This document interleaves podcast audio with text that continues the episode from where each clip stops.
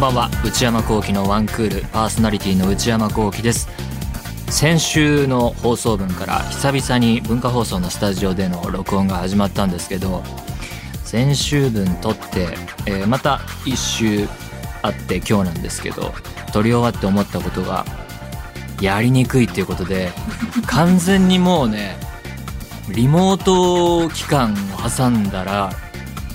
リモート収録の方がやりやすくなっちゃっててこれどうしたもんかなと思って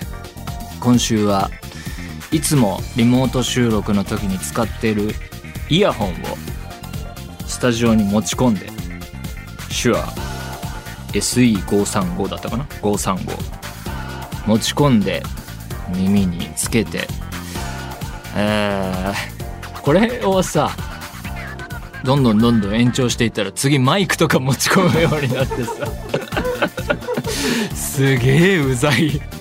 喋り手になりそうですけれども。まあ、えー、番組内容のためにいろいろ頑張っていこうとは思いますけれども。あのー、先週は東京は都議会、えー、選挙があったりして一応投票とか行ってみましたけれども、えー、東京にお住まいの方はどうでしたでしょうか。まあねあのー選挙いろんな考え方あると思いますけど成人年齢引き下げのニュースも前に見たしいろいろ、えー、昔と今で変わっていくのかなと思いますけれども。あと今週はあのある日、えー、とある日に2件仕事が入っててで朝起きたら、えー、事務所から連絡が来ててその最初の1件の方がスタッフさんで、えー、体調不良な人が出たので、まあ、念のため今日は中止になりましたって来てああそうなんだと思ってお大事にって思ってじゃあ、えー、次の夜から仕事行くのに準備するかと思って待ってたらまた事務所から連絡が来てえそっちの方のスタッフさんが今度はあの腰を痛めたっていうのでちょっと動けないので中止になりましたって。いきなりその日休みになってこれだからよく考えてみたら昔だったらなかったことなのかもしれないなって思ってまあ腰で動けないってなったらさすがに中止だったかもしれないけど無理やりやっちゃってた可能性も何年か前だったらあったのかなと思ってまあもちろん捉え方はいろいろあってあの前からその日が休みだったら他のことできたなとかプライベート仕事に限らずいろいろそうやってネガティブに捉えることもあるのかもしれないけど僕はまあいいことだなと思って何かあったらすぐ休もうよっていうねそういう雰囲気が社会に満ちていって、まあ、今後も、えー、状況が変わってもそういう時代は続けばいいなと思うんですけれどもさてあとはね最近面白かった漫画が、えー押見修造さんの「血の轍」の新刊が出て11巻。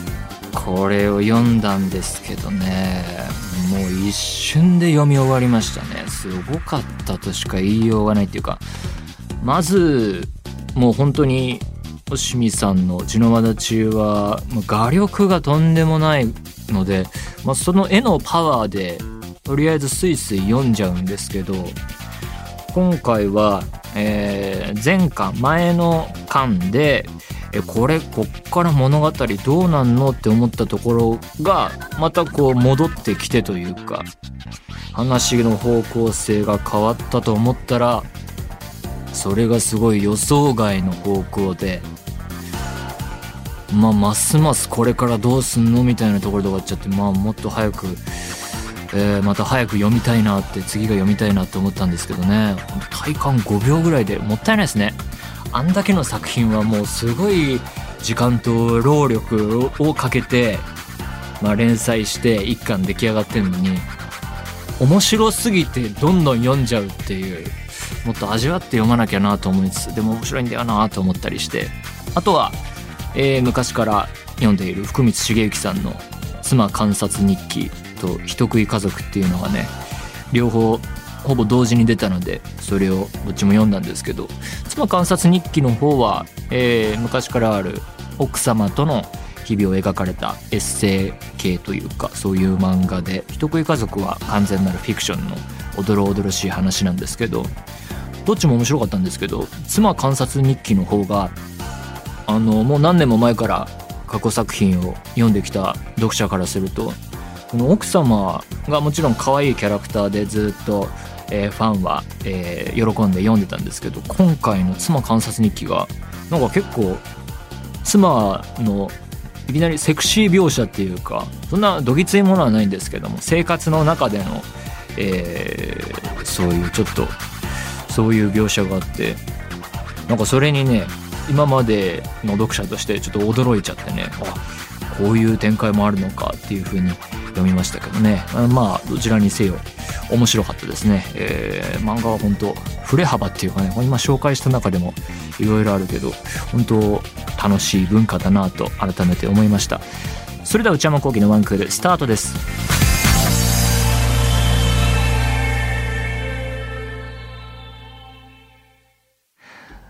内山昂輝のワンクール続いてはこちらのコーナー。ムビログ。このコーナーでは私内山昂輝が最近見た映画についてただひたすら語らせていただきます。今回取り上げる作品はこちら。ゴジラ VS コング。えー、アメリカ映画。113分の長さの映画です。監督したのはアダム・ウィンガードという人で初めてこの人の映画を見たんですけれどもこれまでには、えー、アメリカ映画の実写版デスノートネットフリックスでやっていたあれの監督だとかあと今回調べて初めて知ったんですけどブレアウィッチっていうあの有名なブレアウィッチプロジェクトの続編をやっていたりあとサプライズっていう映画だとかザ・ゲストだとかっていう映画を撮った人です。あの全然見たことなかったんですけどこの人はまだ38歳なのにこうやって長編を何本も撮っていてで今回「ゴジラ VS コング」という超大作ですよね、えー、そういうのも撮るようになったという。だからまだまだお若い方なので監督としては大変評価されてる人なのかなと思ったんですけれども、えー、続いて出演しているのがアレクサンダー・スカル・スガルドさん。この人はスカルスガルドっていう名前でああ聞いたことあるって思った人もいるかもしれません。僕もそうでした。弟さんも俳優さんでビル・スカルスガルドという人でこの人はあの「イット!」っていうあのホラー映画日本でも大変ヒットした。で、えー、ピエロペニーワイズの役を、えー、やっていた人。でさらに彼らのお父さんも俳優さんでステラン・スカルスガルドという名優の方です、えー、そして出演ミリー・ボビー・ブラウンさんは、えー、ストレンジャー・シングスでおなじみのあの超能力少女ですね。ストレンジャー・シングスも次気になりますけどねあそこからどうなったのかっていうね、えー、さらに日本からは小栗旬さんが出演なさっています、えー、この「ゴジラ VS コングは」えー、モンスターバースシリーズの一本です。モンスターバースシリーズっていうのは、えー、ずっと続いているシリーズでワーナーとレジェンダリー・ピクチャーズっていう会社と日本の東宝が組んでやっているシリーズでまあ東宝はいいですよね。もう1950年代からずっとゴジラを作ってきた本家の映画会社。でレジェンダリー・ピクチャーズ知らない人もしかしたらいるかもしれないですけれどもこれはもう近年の新興の最近のできた会社で、えー、アメコミ系の映画だとかパシフィック・リムだとかまあねいろんな映画とやってますけどまあちょっと偏りがあるとしたらもう本当子供の夢実現みたいなあの時見たあれを実写でとかえアメコミをお金かけて実写でみたいな映画をたくさん作っているえ会社です。で、レジェンダリーピクチャーズ次控えているのは実写版ガンダムをネットフリックスでっていう企画らしいんで、俺もね、企画ニュースで見た時はガンダム実写にしてもなーって思ったけど、レジェンダリーピクチャーズがやるんだったら、なんかいいアイディアっていうかね、あ、ここに着地させたかっていう風な成功を描いているのかもしれない。そして、見事それ成功するかもしれないなって、今回の映画を見てもまた思いました。で、ゴジラの、えー、ハリウッド映画で言うと、1998年のローランド・エミリッヒ監督のゴジラ。これ僕子供の頃に見たかなっていうぐらいであんまり覚えてないんですけど、まあ今でもあんまり褒める人がいないですよね。本当に。ね、そっからだから、あ、ダメだったっていうことになって、なかなか次の、えー、海外でのゴジラ展開っていうのはなかったんですけれども、2014年に、このさっき言ったモンスターバースとして作られた、あの会社たちが作ったゴジラっていう映画、監督はギャレス・エドワーズで、その後、スター・ウォーズのローグ・ワンを作る人ですが、これがヒットし、評価を受け、僕も見に行って、あ、これ面白かったなって思い出しますけれども、これがなかなか良かったと。で、次に、えー、キングコングを作るんですね。2017年公開。ドクロ島の巨神。これは僕、番組で話したと思いますけども、大好きですね。最高の映画でした。で、キングコングはまた別で、1933年のアメリカ映画があって、そこからこう脈々と続いてきて、で、日本でもライセンスで権をちゃんと取って上陸してきていて、1962年にゴジラシリーズ3作目、キングコング対ゴジラっていうのがもうあるんですね。えー、ごめんなさい、見たことないです。で、キングコングドクロ島の巨神はというと、監督はジョーダン・ボート・ロバーツという人で、この人は、えー、未来に控えている企画としては、さっき言ったガンダム実写版をやるらしいです。で、さらにもう一つ企画があるらしくて、それがメタルギアソリッド実写版。もうどんだけ好きなんだと。怪獣、アニメ、ゲーム。まあでもそれをね、ちゃんと見事に結果出したからこうやってオファーというか企画が決まっていくんでしょうね。で、モンスターバース、次の作品がゴジラ、キングオブモンスターズ。これが2019年。監督はマイケル・ドハティさん。これはあんまり僕はうん、好きじゃなかったですね。見に行きましたけどね。なんかいろいろ文句言ってた覚えがあります。で、えー、その後、次はなんとゴジラシリーズ、このモンスターバースのゴジラとキングコングがまさかの合流をすると。なんか、なんど、どこかの映画でエンドロール後のおまけ映像みたいなところでほのめかしもあったかな？そういう風なことで、あれが組み合わさってどんな映画になるんだっていうんでね、えー、みんな期待していたわけですが、それがついにできて公開されたと。さて、あらすじを紹介します。えー、前作のキングオブモンスターズで、えー、ゴジラと怪獣がわーってあんだけ戦って世界は大きな被害を受けたと。そういう状況がまずあって、で、見た人覚えてますかね？モナークっていう特務機関があって、えー、これもうずっとモンスターバースでずっと出ている組織で、えー、渡辺謙さん演じる芹沢石郎っていうキャラクターが所属していたようなそういう機関があると。で、モナークはキングコングの観察や研究を今はやっていると。で、えー、時を同じくして、ゴジラもまた姿を現し、まあ、いきなり出てきて、こう街を破壊し、人々に被害を与えるわけですね、ゴジラは。人類に危害を与えようとする。で、まあ、それからいろいろあって、ゴジラとキングコングが戦うっていう。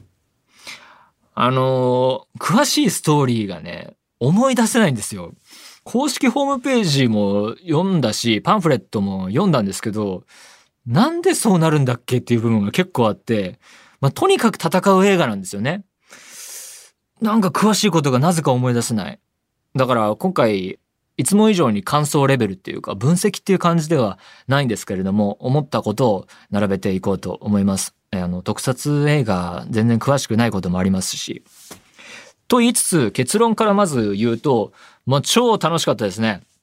すごい楽しい映画でした。ただ、怪獣が出てこないところはちょっとぼーっとしてました。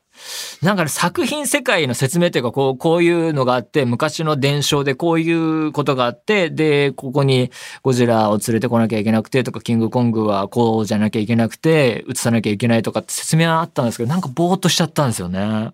で、怪獣が出てくると、おし、来た来た来た来たみたいな。俺、ほんとそういう感じで見ちゃいましたね。まあ、まず、前段として久々にこう海外映画でエンタメ対策公開されて期待が大きかったっていうのもあるのかもしれません。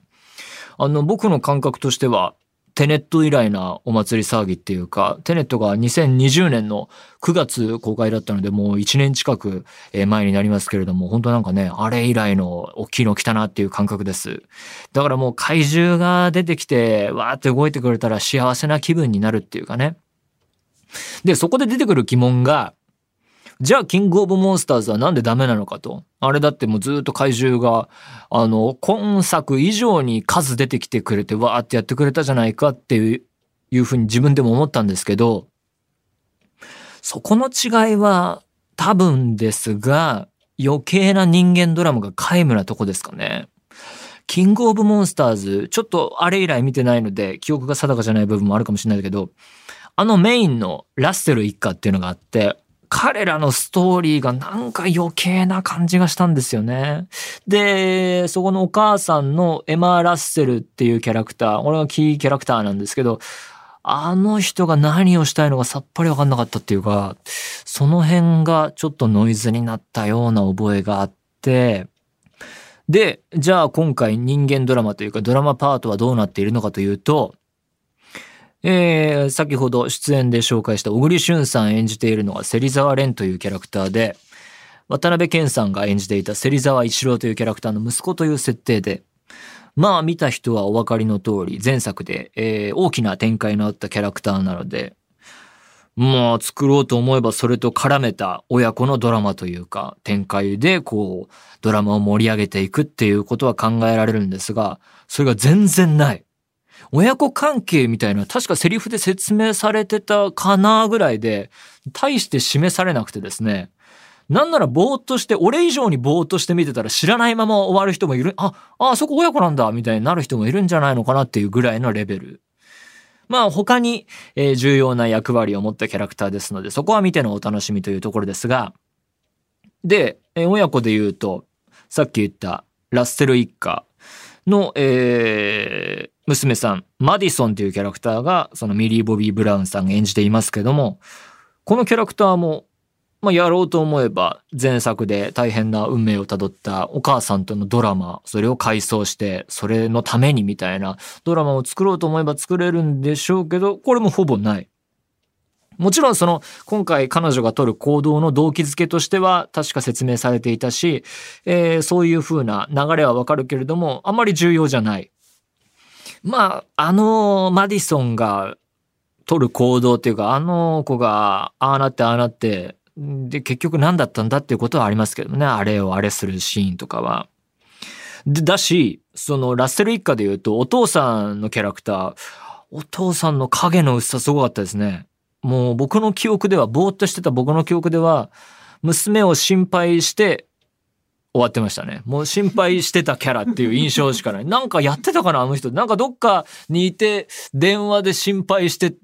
たぐらいの記憶しかなくて、本当に影が薄かったですね。だから、要は今回のそのゴジラ VS コングにおいては、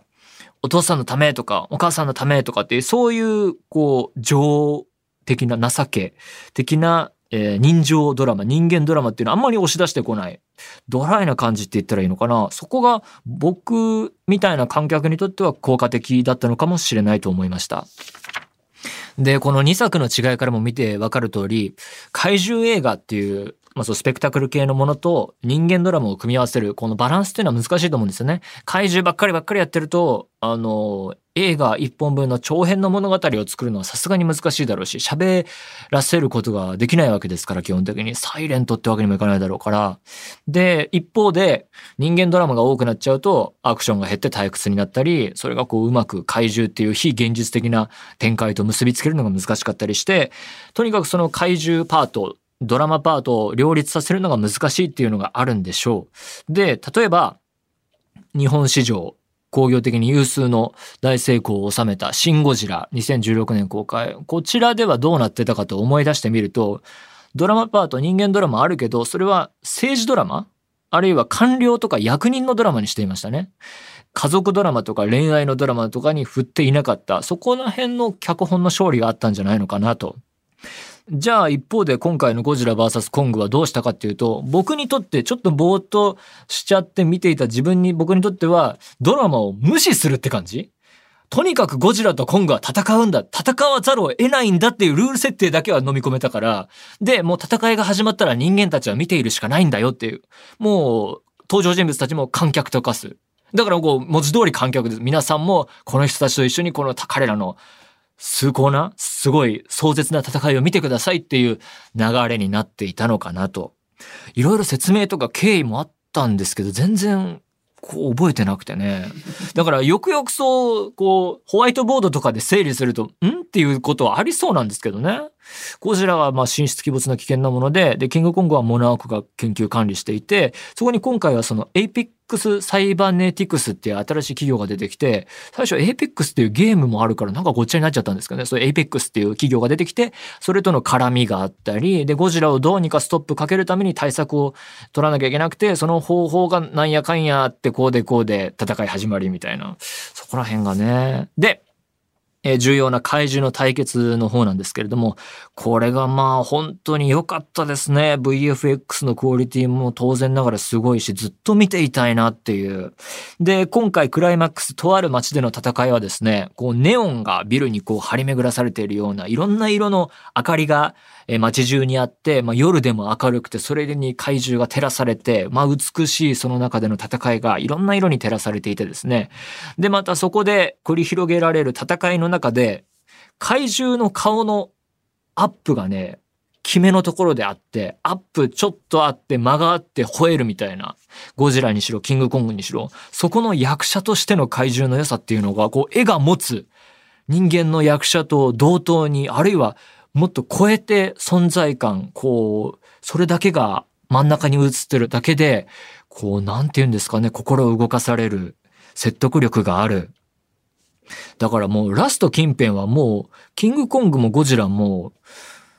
言葉は発さないにせよ、ほぼ喋って、なんか、字幕が見えましたね、本当に。二人が会話しているようにさえ見えるくらいの説得力っていうかなんていうか、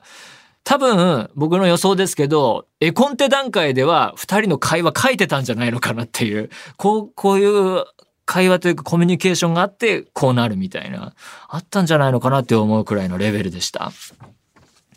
で、えー、まだ見ていない方に、えー、お伝えすべき情報としては、サプライズ展開というか、そういうのがあるので、僕は予告ぐらいの情報量で行ったので、全然知らずに行って、もう前作のストーリーもちょっとぼんやりした状態で見に行っちゃったので、まあ結果そのぼんやりする時間が長かったのかなっていう後悔もあるんですけど、それで見ると、えっていう展開があるので、えー、それが欲しい人はあまり調べずに行った方がいいかもしれません。あの、僕の高校の友人なんかは、もうなんか、なんかでいろいろ調べてたら、そのサプライズ知っちゃって、あーっていう人もいたらしいので、それはおすすめです。ということで、えー、ゴジラ VS コング、久々になんかおもちゃが欲しくなる映画ですね。フィギュアで遊びたくなるってあんまり思わないんですけど、なんかそういう映画でした。モンスターバース2014年からもうだいぶ歴史長くなってきましたけれども、僕は結構好きですね。前作も、あの、すぐ劇場行ったし、文句言いつつも、なんか楽しんでたし、で、前作に文句言いながらも、この次回作としてゴジラ VS コングが公開されたらすぐ劇場行ってるわけですから、まあそこそこのファンですよね。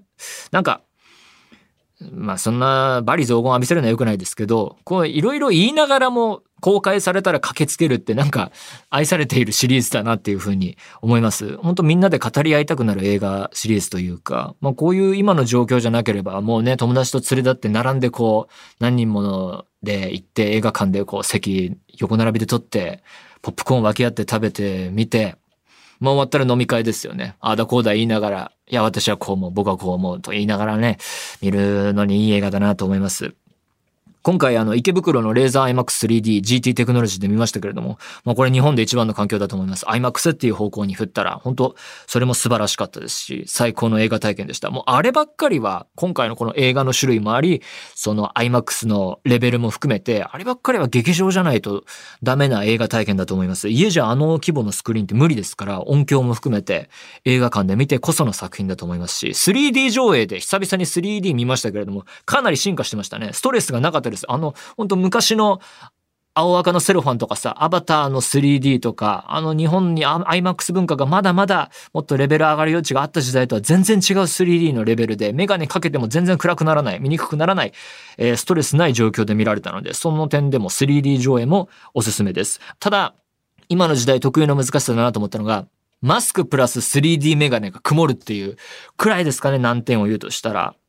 うーん、なので、えー、いろんな上映方式でやっているので、おのおの好きな方式で見てみてください。ということで、ゴジラ VS コングおすすめです。えー、よかったら見てみてください。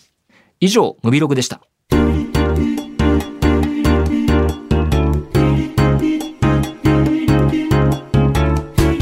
内山幸喜のワンクール。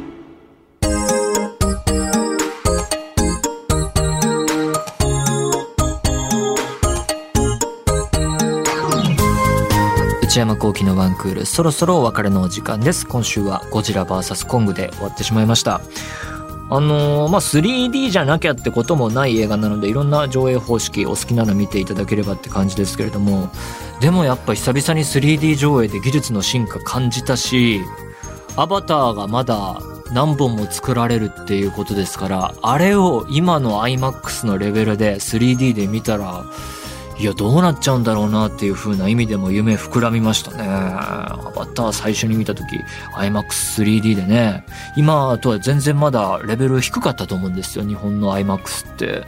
あそこからね、作る側のレベルも上がり、こっち側の環境のレベルも上がったらどうなっちゃうのかっていうの楽しみだし、あと、予告で、新ウルトラマンもやってて、あれもすごそうでしたね、IMAX で。ウルトラマンが動いてるところとかね。何ですかね新ウルトラマンの予告見て、ゴジラのアメリカ実写版見て、その人たちがガンダムの実写版 計画しててっていう、なんかこう時空と、なんか国も含めていろんなこう、感覚が歪んでいく感じでね、タイムスリップっていうかなんていうかね、謎の時代、まあでも面白い時代来ているなというふうに感じました。皆様からのメール引き続きお待ちしています。現在募集中のコーナーは皆様がどんな毎日を過ごしているのか一日のスケジュールを教えていただく人生。パリピな皆さんの日常を教えていただく私はパリピ。私内山幸輝に10分喋ってほしいトークテーマを提案していただく内山さんこれで10分お願いします。買い物不詳な私内山幸輝の財布をこじ開けられるような買いな商品をお勧めしていただく内山さんこれ買いです。今抱えている悩みをなるべく詳しく教えていただくお悩みプロファイル。他にも最新の流行を少しだけ覗いてみるトレンドハッシュタグ。私が最近見た映画についてただひたすら語るムビログ。そして話題になっているエンターテインメント作品などの普段は表に出ない関係者の方にお話を伺う中の人インタビュー。これらのコーナーで取り上げてほしい商品や作品人物なども募集中です。また現在夏の特別企画として皆様から怖い話を募集しています。怖い話実際に体験した話でも結構ですし創作作り話でも構いません。ただ、えー、作った創作である場合はそうであることをちゃんと書いてください。よろしくお願いします。そして内山幸輝オフィシャルノート内山幸輝の踊り場毎週木曜の夜に更新しています、えー、しばらく、えー、歴代の映画のランキングについて今の時点から振り返って文章を書く、えー、記事が更新されていくはずです。踊り場公式 Twitter、YouTube チャンネルもありますので、そちらもぜひご活用ください。すべてのメールはこちらのアドレスでお願いいたします。one.joqr.net one.joqr.net 番組公式 Twitter アカウントは、アットマーク、one アンダーバー joqr です。こちらもぜひチェックしてみてください。この番組は、ポッドキャストと YouTube でも配信中です。ポッドキャストは、ポッドキャスト QR、Spotify、Amazon Music などで、YouTube は文化放送エクステンドの公式チャンネルで配信しています。更新は火曜日の夕方の予定です。それではまた来週、さようなら。